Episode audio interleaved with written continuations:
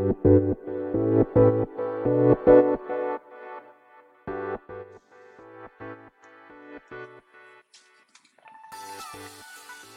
い、始まりました。本を読んでは独り言ラジオ。私、変な髪型をしたポンコツ薬剤師こと町田和俊でございます。はい、というわけでですね、今日も読んだんだか読んでいないんだか、積んだんだか積んでいないんだかといった本たちの中からですね、一冊紹介しながら、ゆるりと語っていきたいと思います。はい。というわけでですね、今回紹介する本は、はい。世界は関係でできている。美しくも過激な量子論。ということでですね、カルロ・ロベッリさんの本でございます。こちらの本はですね、はい。2021年10月30日第1釣り発行となっております。で、おそらくですね、現著ですね。現著は、えー、いつだ ?2019 年から20年ぐらいですかね。で、まあ、に書かれたんだと思うんですけれども、はい。えー、カルロ・ロベッリさんの本はですね、以前、えー、まだこの、なんつうんですか、この配信スタイルになる前ですね、むしろこの、えー、番組を始めた当初にですね、初期という、でも言いましょうか。はい。えー、時間は存在しないという本をですね、で語らせていただきましたけれども、えー、ロベッリさんの本、えー、こちら、まあ、他にも持っているんですが、よん、読み読、読み途中なんですけどね、これね。はい。まあ、2冊目ですかね。読読んでいるっていう意味では。はい。ま、他にもですね、えー、えー、なんだ、すごい物理学講義も持っているんですが、えー、それは完全に積んで、積んでおります。はい。一応、時間は存在しないをですね、一度読んだんですが、もうすでに忘れている気がするので、はい。もう一回ですね、またどこかで再読してみたいな、なんて思っております。そしてこの本もですね、えー、読み途中ではあるんですが、うんと、まあ、ちょっと今回ですね、紹介してみたいと思います。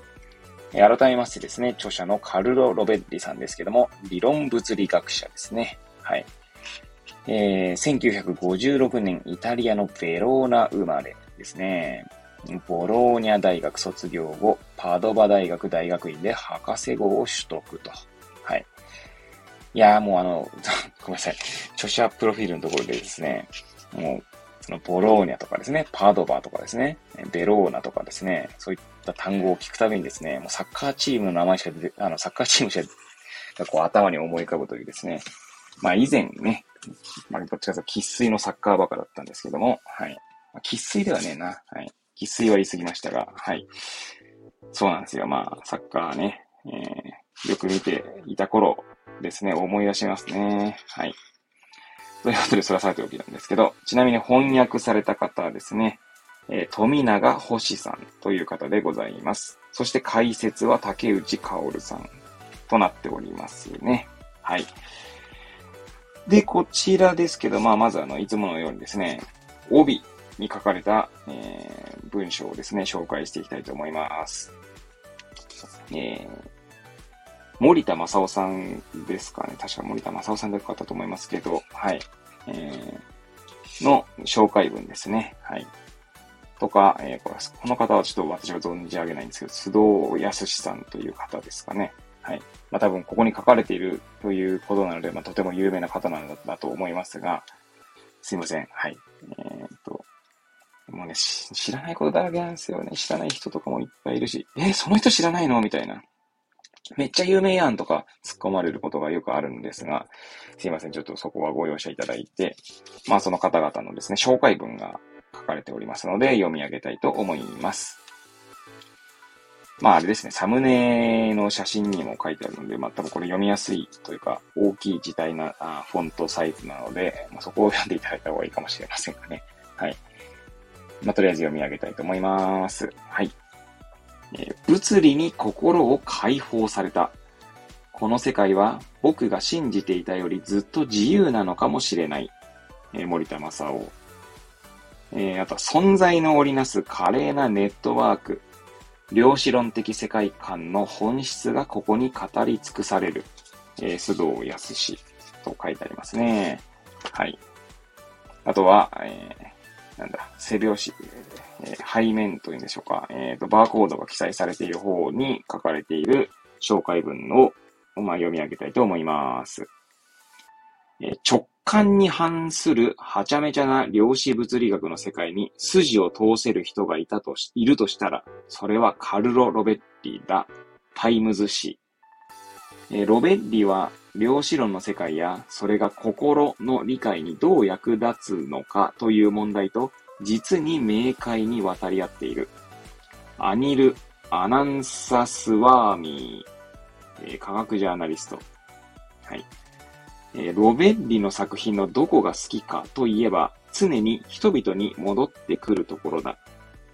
常に他者と関わり合い、この世界と働きかけ合っている人々にこの本には科学が息づいている。ニール・ゲイマン、えー、カーネギー賞作家、えー、物理学はその詩人を得た。ロベッリは見事なまでに人間的で優しく、ウィットに富んだ案内人である。それは彼が科学者であると同じくらい哲学者で詩人だからだ。ジョン・バンビル、えブッカー賞作そうですね。まあ、ここで帯の、えー、文言を紹介してですね、まあ、普段いつも、えー、私の配信ではですね、本の紹介の前になぜこの本を手に取ったのかということを語っていたんですが、語り忘れていることに気がつきましたので、え順番がいつもとは前後しますが、まあ、この本を取った、えー、なんかきっかけですかね。手に取ったきっかけを、えー、語りたいと思います。ま、まずですね、この本を知ったのはちょっと記憶が定かではないんですが、もう記憶が、これが去年出た本とかだよね。まあいや、そらさておけなんですけど、確か荒木博之のブックカフェでですね、週に1回、しかもプレミアム配信ですね、有料放送の方で、えー、今週仕入れた本図というコーナーがあるんですけど、そこでですね、紹介されてて手に取ったと記憶してますね。まあ、それかもしくは Amazon のおすすめで出て購入したのかもしれません。ちょっとどっちが早かったか覚えてないんですけど、そして当時はですね、まだあの、行きつけの本屋である桑畑書店にですね、えー、本を注文して、せずに、せずにというか、まああんまりこう、行きつけになってなかったんですね、その時はね。はい。で、まあ、なんだ、アマゾンで買ってたんですけど、はい。まあ、これも Amazon で買った本ですね。で、えー、まあ、このタイトルですね。タイトルからいろいろこう、タイトルにというか、タイトルに惹かれたというところと、まあ、カルド・ロベッリだからというところが、その二つが大きな理由だと思いますね。まあ、なんせ時間は存在しないという本がかなりエキサイティングだったので、まあ、ここのね、帯の文言にもありますけどね、時間は存在しないの著書、著者、待望の最新作とはい。あるんですけども、まあ、それぐらいですね。まあ、さっき帯のね、文言を紹介しましたけれども、いや、本当にカルロ・ベッリさんの、あの、本はですね、まあ、全然その、深さを理解はしていないですけど、結構読みやすいんですね。量子力学とかの本なのにとても読みやすいという、はい。そこが、あの、魅力の一つであると思いますし、はい。で、タイトルですね。世界は関係でできているというところなんですけど、えー、まあ私なんか結構常々その関係性というか、そういったところにですね、まあ、着目するんですね。まあ例えばですね、その、なんて言うんでしょう。まあ前もですね、その記憶と感情のエスノグラフィーの中で喋ったかと思いますけれども、まあ同じ、その、まあ記憶と感情のエスノグラフィーはですね、まあ認知症とか、えサル、なんだっけ、サルコーフ、ちんと忘れましたが はい。えー、まあ、そういった記憶障害がある方々に、えー、まあ、なんだ、着目した本ではございますけれども、そこでも語ったかと思うんですけど、まあ、認知症とされている方、まあ、あるいは認知症の薬を飲んでいる方が、いまあ、いらっしゃるとして、その家族との関係性とかっていうのがですね、まあ、いろいろな家族がいらっしゃるわけですよ。あの、なんだろうな、その患者さんである、まあ私がね、薬を基本的にはまお渡しするのがまあ薬剤師の仕事だとすると、まあその薬を飲む方じゃなくて、その家族ですね、との関係性の中でですね、なんかすごい険悪そうな家族もあれば、あるいはこうすごいつ、なんだろう、大変そうだなという家族もあれば、まああるいはものすごく穏やかそうな家族もあるわけですね。関係性がいろいろあるわけですよ。で、それによってですね、その人、その、なんだ、要は、薬を飲む当事者であるその患者さんの、なんて言うんだろうな、穏やかさみたいなものもなんか違って見えるんですね。まあ、それは違って見える。あくまで私の目に違って見えるというだけなんだと思うんですけれども。でも私の中ではですね、何かそこに、その関係性にですね、その、まあ、発露があるんじゃないかなんて思ったりもするわけですね。はい。だからまあ前も言いましたけどね、問題を問題とするかどうかというところ。まあそれは結局関係者が問題とするかどうかっていう話なんですよね。はい。まあ、ちょっとなんか何言ってるかよくわかんなくなってきましたけども。まあそういったところで関係に着目しているっていうのもありますし、あとはですね、まあ、先ほどあの行きつけの本屋である桑畑書店っていうこと、まあ、この配信ではですね、何度も出てきているんですけれども、まあ、この、なんていうんですか、まあ、この消費社会とでも言いましょうか。この消費社会っていうほど私はこの社会を理解していないんですけれども、まあね、あの、欲しいものは大体手に入る世の中ですよね。まあ大体って言うと語弊はありますけれども、まあいろんなね、あの、なんだろう、バックボーンを持つ方々がいるので、まあ一概には言えないでしょうけれども、まあ、あの、それ、私はどういう観点で言ってるかというとですね、まあ、まだ41歳になろうとしているところで、こんな若造が言うのもなんなんですが、まあ多分戦前とか、あの、まあ要はももっと中世とかぐらいまで遡ってですね、要は時間軸を長くして考えるとですね、まあ多分暮らしぶりは全然違うわけですよ。多分、まあわかんないです。あの、完全に素人の考えというか素人のまあ、よまい事だと思っていただければいいと思うんですけど、今100均で売られているようなものとかっていうのはおそらく、ちょっと一昔前だとですね、100均では買えなかったものっていうのがいっぱいあると思うんですよね。あの、もうじゃ品質とか、まあそういうのはさておきですけれども、でも今100均で揃わないものはないと言ってもいいほどのものがですね、まあ100円で買えたりするわけですよね。まあそう考えると本当にすごい世の中だなと思うわけですよね。で、まあそれこそさっき Amazon でこの本買ったって言いましたけど、まあスマホ、まあな、りですね。まああのね、あの、なんだ、まあね、インターネットっていうんですかね。まあパソコンでですね、ブラウザ開いてですね、まあ Amazon に行ってですね、まあボタンを一つクリックするだけでですね、まあ翌日、まああるいは2日とかでですね、来る、手に届くわけですよ。まあ大抵のものが。それもすごくないですかっていう話ですよね。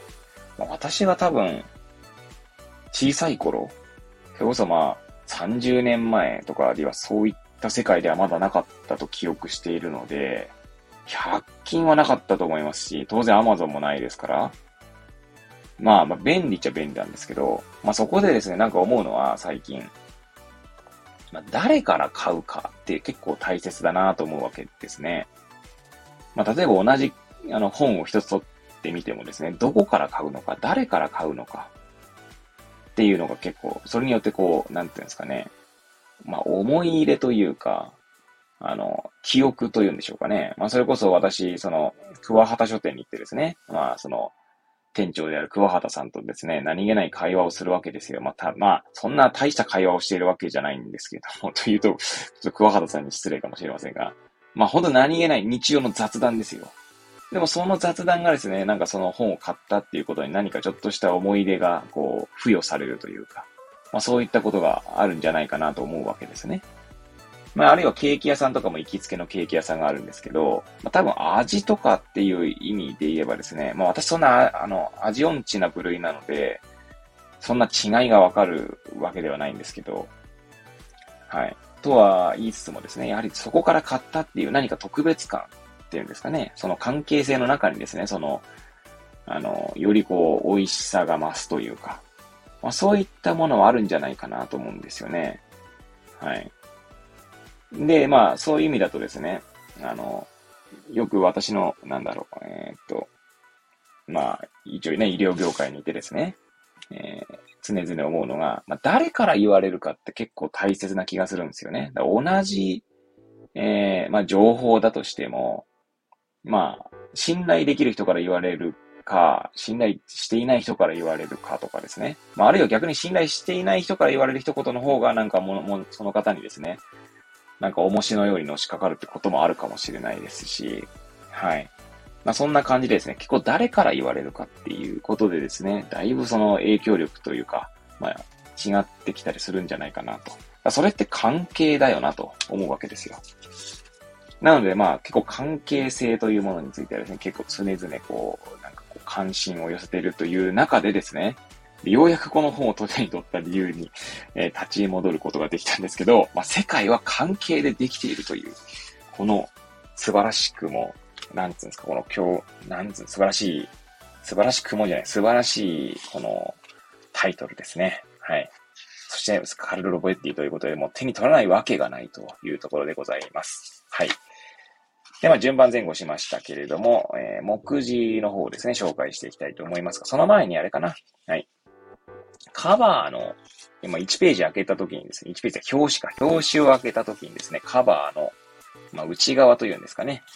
に、まあ、えー、この本の紹介文がまた書かれていますので、えー、それも、えー、読み上げたいと思います。科学界最大の発見であり、最大の謎とされる量子論。果たして量子論の革新とは何か？それはどんな新しい世界像をもたらしたのかを研ぎ澄まされた言葉で明快に綴る。量子は私たちの直感に反した奇妙な振る舞いをする。著者によれば、この量子現象を理解するためには、世界が実体ではなく関係に基づいて構成されていると考えなくてはならないという。さらにこの考え方を踏まえれば、現実や意識の本質は何かといった哲学的な問いにも手がかりが得られるのだ。深い洞察と詩情豊かな、詩情ってあれですね。えっ、と、歌という意味の詩ですね。詩。で、情、情緒の情です。詩情豊かなって多分読み方合ってると思いますけど、はい。詩情豊かな表現に彩られ、彩られ、え、私たちを真実を巡る旅へと誘う興奮の書。はい。いや、すいません、どういう話ですけど、私、あの、結構、ラ、ラ行がうまく言えないのかなと思って、えこの配信をするたびに思いますね。ゆるりとかですね。あれ、最近、ゆるとりの間をですね、伸ばすようにしたんですけど、それは読みやすくするため、てか言いやすくするためですね。はい。えー、それはまあちょっと、はい、さておきですね。はい、えー、やっと目次の文言に、を紹介していきたいと思います。こちらの本はですね、全部で、えー、っと、7章ですね。7章で構成されているんですが、大きく分けて3部に分かれております。第1部が第1章、で第2部が第2章、第3章、第4章、そして第3部で第5章、第6章、第7章と、はい、となっておりますね。はい。で、目次ですが、その1部とか2部とか3部の前に、深淵を覗き込むという、えー、まあ、タイトルでというか、まあ、多分初めに当たる文章だと思うんですけどね。はい。が書かれておりまして、そして第1部ですね。第1章。奇妙に美しい内側を垣間見る。えー、ちなみに第1章はですね、3つの、まあ、見出しで構成されております。えー、1、若きハイゼンベルクの突拍子もない思いつき、オブザーバオブザーバブル。はい。2、シュレーディンガーの紛らわしい、やべえ、これだ、サイか。サイってあの、あれです。なんつうんだ。そういう記号ですね。はい。で、確率とあります。はい。えー、3、この世界の流状性、粒状っていうことですね。流状性、えー、で、量子とあります。えー、そして第2部ですね。第2章、極端な思いつきを集めた奇妙な動物画集。画集ですね、動物の。はい。で、1、重ね合わせ。2、差異を真剣に受け止める。差異であってると思うけどな。確かあの、昔あの、ジャンプでサイキクスオのなんちゃらっていう漫画が、あの、超能力を使えるサイキクスオくんの漫画があったかと思いますけど、そのサイだった気がしますね。すいません。間違ってたらすいません。はい。まあ、それは置いといて、はいです。えー、サイを真剣に受け止めるで、えー、多世界、えー、多い世界ですね。と、隠れた変数と自発的収縮と、はい。3、不確実性を受け入れる。え第3章。皆さんにとっては現実。でも私にとっては現実でない事柄とは ?1、かつてこの世界が単純に見えたことがあった。2、関係。3、気迫で曰く言い難い量子の世界。えー、第4章。現実を織りなす関係の網。1、エンタングルメント。2、三人一組の踊りが織りなすこの世界の関係。3、情報。はい。そして第3部ですね。はい。第5章。立ち現れる相手なくして明確な記述はない。えー、また、えー、3つの見出しですね。はい。で構成されておりますが、1、ボグダーノフとレーニン。2、実体なき自然主義、状況依存性。3、土台がないナーガールジュナ。はい。第6章も3つの見出しで構成されておりますが、まず第6章ですね。自然にとっては、すでに解決済みの問いだ。1、単純な物質 ?2、意味は何を意味しているのか ?3、内側から見た世界。えー、そして最後第7章ですね。でも、それは本当に可能なのか？はい。という、えー、目次の文言だけ紹介させていただきました。はい。